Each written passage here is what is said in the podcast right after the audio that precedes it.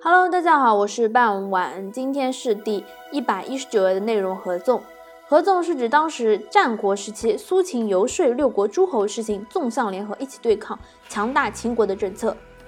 提倡者就是当时的纵横家公孙衍、苏秦等人，最后被连横计所破解。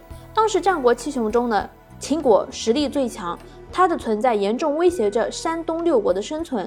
一共有四次合纵攻秦的战争。第一次呢是由公孙衍倡导，楚怀王主盟的攻秦之战；第二次是孟尝君倡导，齐闵王主盟的攻秦之战；第三次是信陵君倡导的攻秦之战；而第四次是赵国的将军倡导的攻秦之战。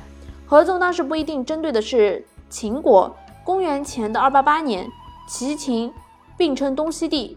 苏秦劝齐闵王放弃帝号。公元前二八七年，赵国的李兑和齐国的苏秦倡导齐、赵、韩、魏、楚五国合纵抗秦，结果齐闵王出兵灭了宋国，引起了列国的不满，将矛头转向了齐国。公元前二八六年，燕、韩、赵、魏、秦五国合纵攻打齐国，齐国几乎灭亡。根据《史记·苏秦列传》，苏秦在游说秦惠。